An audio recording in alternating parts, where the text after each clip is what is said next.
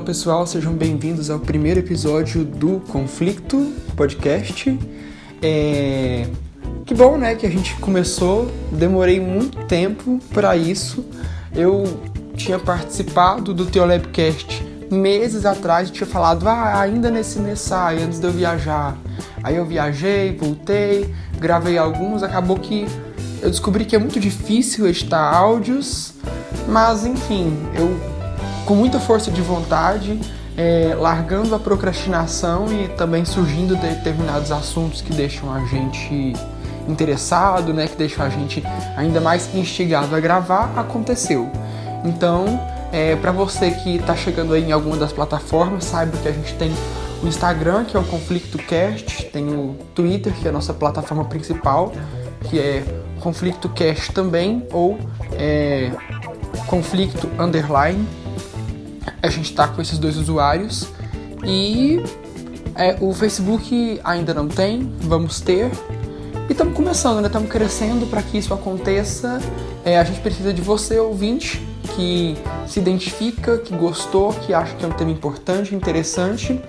Divulga aí, vamos participar, vamos fazer o podcast acontecer, né? Sem vocês não tem trabalho a ser realizado. Então aí fica o episódio. Muito obrigado, até mais.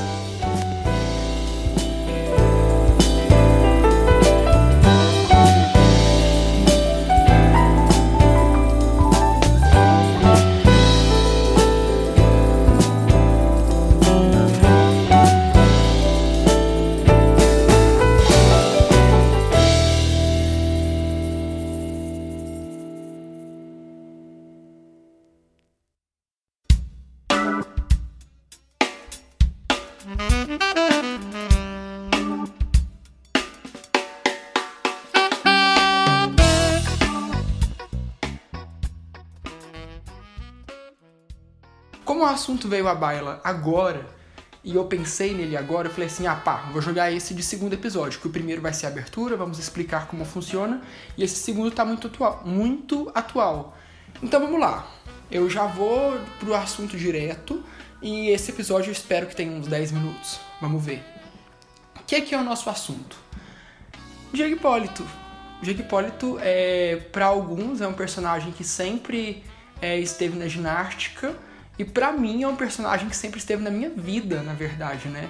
É, os gays, no geral, eles têm uma ligação diferente com ginástica, com e com outras coisas, né? Que, que são mais delicadas, que são mais artísticas. Então a ginástica não seria diferente. Por que, que eu tô começando a falar assim? Porque o Diego, pra mim, eu fiz ginástica artística, eu entendo tudo do esporte eu já conversei com o Diego Hipólito pela internet, claro, já conversei com a Daniela Hipólito, já briguei com ela, né? Eles são dois personagens meio complicados é, no meio esportivo, principalmente da ginástica, mas essa é uma discussão para outra história. Eu só estou falando sobre isso porque eu quero introduzir o assunto, introduzir a pessoa que vai falar.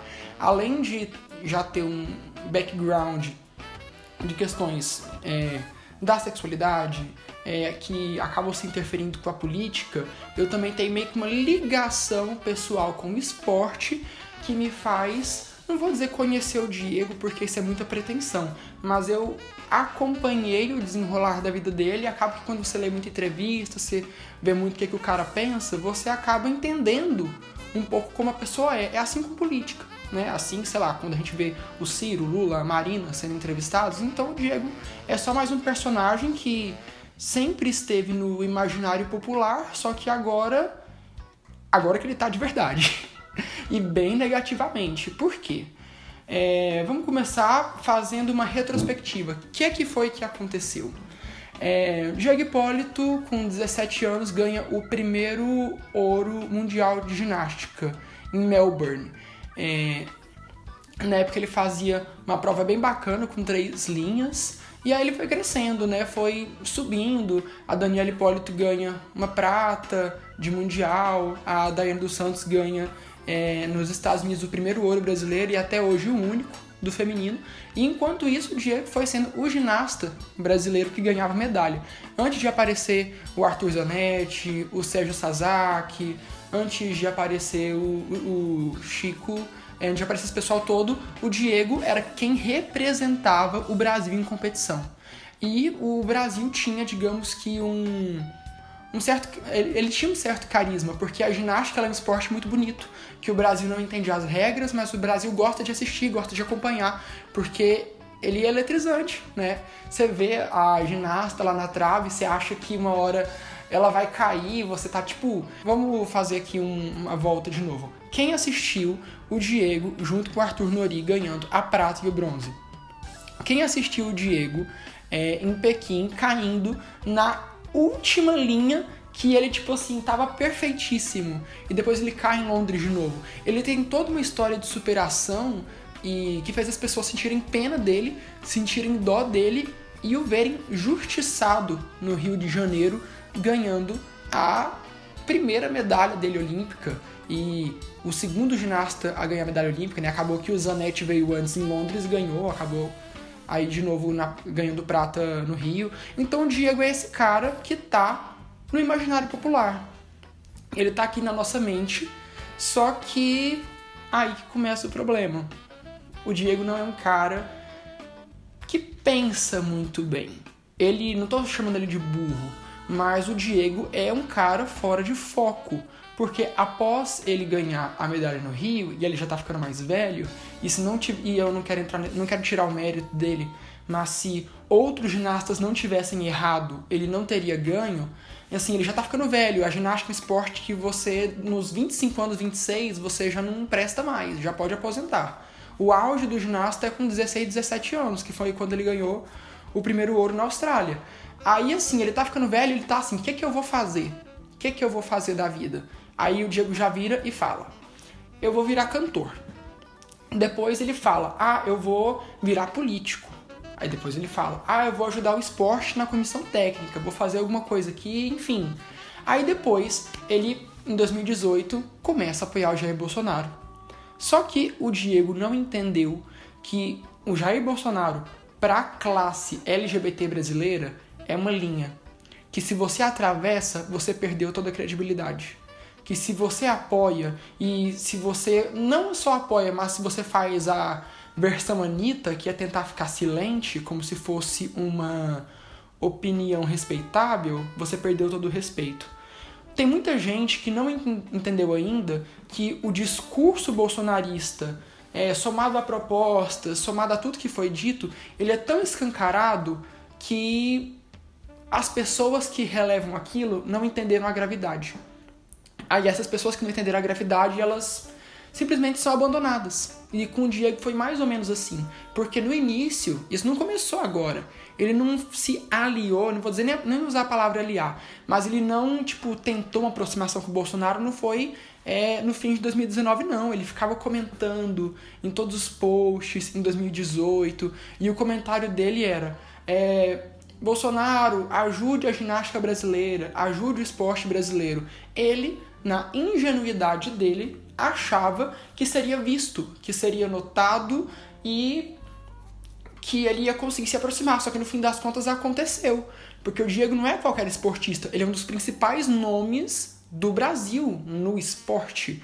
E aí ele tem aproximação com Jair Bolsonaro. E isso acontece com uma sucessividade de fatos, porque ele já estava na mídia brasileira não mais pela medalha, mas por coisas muito pejorativas, quanto àquela questão do técnico que eu esqueci o nome, esse aí eu não acompanho mesmo, mas aquele técnico da seleção brasileira que abusou de ginastas, que teve história com o Sérgio Sazaki, que fez algumas coisas com o Arthur Nori, que fez com alguns ginastas e que teve aquele trágico, aquela trágica declaração que o Diego fala, me fizeram é, pegar uma pilha pelo ânus, eu segurar uma pilha com ânus.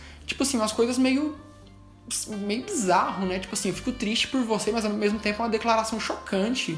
Tipo, você precisava ser tão específico, ele não sabe é, dialogar, ele não sabe gerir a imagem dele e ele não tem quem faça isso para ele. E aí, depois dessa exposição, a forma como que ele se expõe, aí ele se assume homossexual, o que, convenhamos, não foi surpresa para ninguém, né? Aí o pessoal ainda zoa o Diego por ele ter se assumido homossexual. E eu sei de colegas no Rio de Janeiro que ele já ia pra balada gay no Rio há muito tempo, meio que disfarçado, de óculos, de boné. E aí acontece que nessa semana cancelam o Diego ao vivo. Cancelam o Diego pessoalmente, que ele tá lá do lado do DJ, a DJ morrendo de rir e o pessoal falando tipo é Mona Bolsonaro, Mana Bolsonaro, mas assim, fazendo uma intimidação, fazendo um protesto, ao mesmo tempo uma zoação, uma mistura disso tudo. E não, não obstante, o próprio presidente joga o Diego aos leões, porque posta uma foto com ele. Postando uma foto com o Diego Hipólito, ele tá jogando o cara pros leões, é isso que ele tá fazendo. E ao mesmo tempo o Diego não entende algumas coisas. Vamos pegar uma declaração dele aqui? Ele falou assim: Eu não sou nem de esquerda nem de direita.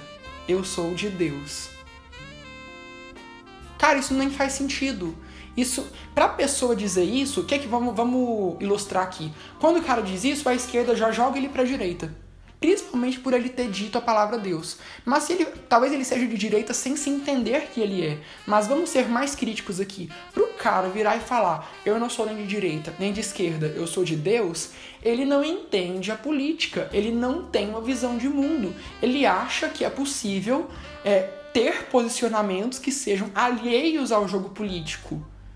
E esse, e esse cara que antes queria ser cantor, que antes queria ser político, e que achava que ia conseguir mudar o Brasil comentando em, em foto do Jair Bolsonaro em 2018, ele vira e dá essas declarações. Então, ele é muito perdido. O Diego, na real, na real, ele é um cara perdido, né? Ele não, ele não chegou a dar nenhuma declaração, tipo, homofóbica, racista, igual chegou a acontecer com o Nori. Ele não chegou a, a falar absurdos. Ele está sendo chacota simplesmente por tomar ações muito burras. É, por falas precipitadas, não fazendo precipitadas, né? É, mas é falas que não fazem sentido. É, ele agora se convertendo à religião evangélica com o namorado, sendo batizados na bola de neve. Outro ponto, porque o que, que é o homossexual para o evangélico? E, aliás, é uma frase difícil de se dizer, né? Porque o que é o evangélico? Mas se a gente for pegar o status quo, se a gente for pegar o evangélico hegemônico, o evangélico hegemônico é completamente anti-gay, Quantos ministérios LGBT nós temos no Brasil, dentro de igrejas tradicionais? A gente está falando de um universo evangélico que entende a homossexualidade ou como possessão, ou como resultado de abusos sexuais, ou como é, resultado, é, sei lá, de estupro, que ainda se configura talvez numa forma de abuso sexual, ou é, falta de pai ou falta de mãe, que é o pai submisso, mãe dominadora, pai ausente, ou seja, a homossexualidade igual a natividade já disse, vocês vão ouvir se ouvirem outro episódio, ela é considerada deletéria, ela é considerada uma coisa ruim, negativa e que aparece é, quando acontecem eventos traumatizantes na, traumatizantes na vida de uma pessoa. Né? O Diego parece que ele não entendeu que a igreja evangélica é isso. E tipo, não, já fazendo, abrindo um asterisco aqui, né? Porque afinal o que nós somos, a não ser gays de igreja, né? Só que talvez a gente tenha essa visão e ele não. Então, o que é que o Diego faz? Ele chega lá, batiza com o namorado, não se é teologia da bola de neve, não tô aqui para comentar essa parte, mas estou aqui para dizer, o Diego é, tá fechando os olhos e jogando para debaixo do tapete tudo que significa ser evangélico na igreja. Eu não sei, eu não estou dizendo que ele não é autorizado a ser evangélico, longe de mim, essa não é a intenção. A intenção é mostrar que é que tá na mentalidade de quem está criticando ele. E ele não está conseguindo ler isso. Então o Diego é esse personagem, é, é esse Frankenstein é, mental, onde tem muita coisa na cabeça dele e nada ao mesmo tempo. E agora, fechando nossas ideias que, que a gente faz nesse momento? Nós, sei lá, outras pessoas que temos um posicionamento político é, desenvolvido, a gente que não é perfeito, mas a gente se entende, nós temos noções identitárias, nós temos noção de local de fala, nós temos é, noções é, políticas. O que, que a gente faz com uma pessoa dessa? Eu, a princípio, eu queria zoar o Diego. Eu queria falar assim, gente, que merda é essa? Tanto que eu, eu fiz isso no, no, grupo do Facebook da ginástica, só que depois eu comecei a juntar os pontos, eu comecei a mudar de opinião. Eu falei, cara, Se eu reconheço e vejo no Diego um cara frágil e que não se entende, no que que o hate vai evoluir essa situação? No que que vai transformar? O que que a gente queria do Diego? O que que a gente quer? Porque o cancelamento, a cultura do cancelamento, ela não vai é, gerar pontos para você. É uma cultura parece que de guerra, né? Tipo assim, você se tornou o meu inimigo e agora acabou. Sendo que a gente esquece que tem muita gente que muda de opinião e que antes cancelados, usando esse termo chulo, é, eles são recepcionados. Sei lá, Felipe Neto, a Raquel Sherazade, gente, a Raquel Sherazade era canceladíssima. Ela era o bicho de sete cabeças. Olha só o que aconteceu. As pessoas mudam de opinião. E o Diego seria uma pessoa muito suscetível a mudar de opinião. Mas o que, que é o tipo de crítica que ele está recebendo? Ele está recebendo, ele, ele está se tornando o bobo da corte dos LGBTs. Ele está fazendo por onde? Está. Mas qual deveria ser o nosso papel? Deveria ser reforçar para que ele se torne mais o bobo da corte, empurrá-lo no bolsonarismo ou interpelar essa pessoa com os nossos comentários e tentar mostrar para alguém que a gente percebe que não sabe ler o mundo como ler. Não é legal a gente ensinar a ler e falar, Diego, vamos entender isso aqui? Vamos entender de opressão? Vamos entender de homossexualidade? É, você acabou de se assumir, mas você não acha que é, esses posicionamentos que, por mais que você esteja é, com uma intenção genuína de ajudar a ginástica brasileira, você, você jura que vai dar certo? E você jura que é desse jeito? E que é você sozinho? Porque é isso que ele está fazendo. Ele está tentando nadar sozinho e ser o desbravador.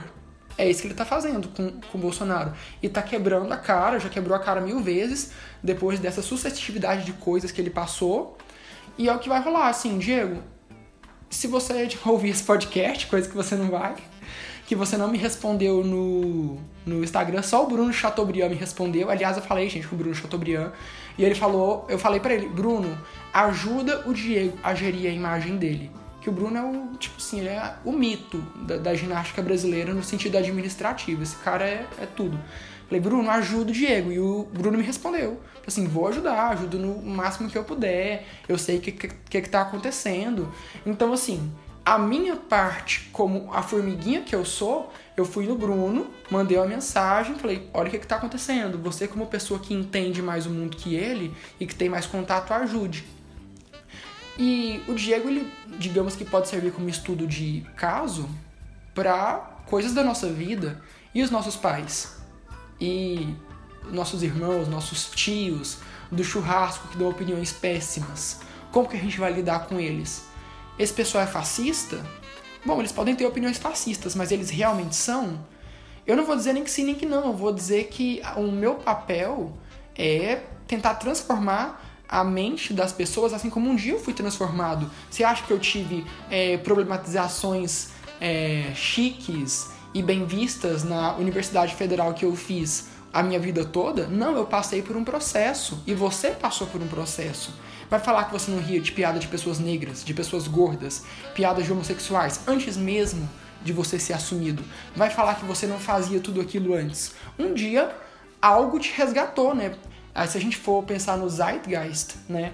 Que eu não sei nem se é um conceito válido para cá, eu tô só jogando, mas que é, certos eventos acontecem simultaneamente em locais diferentes da sociedade.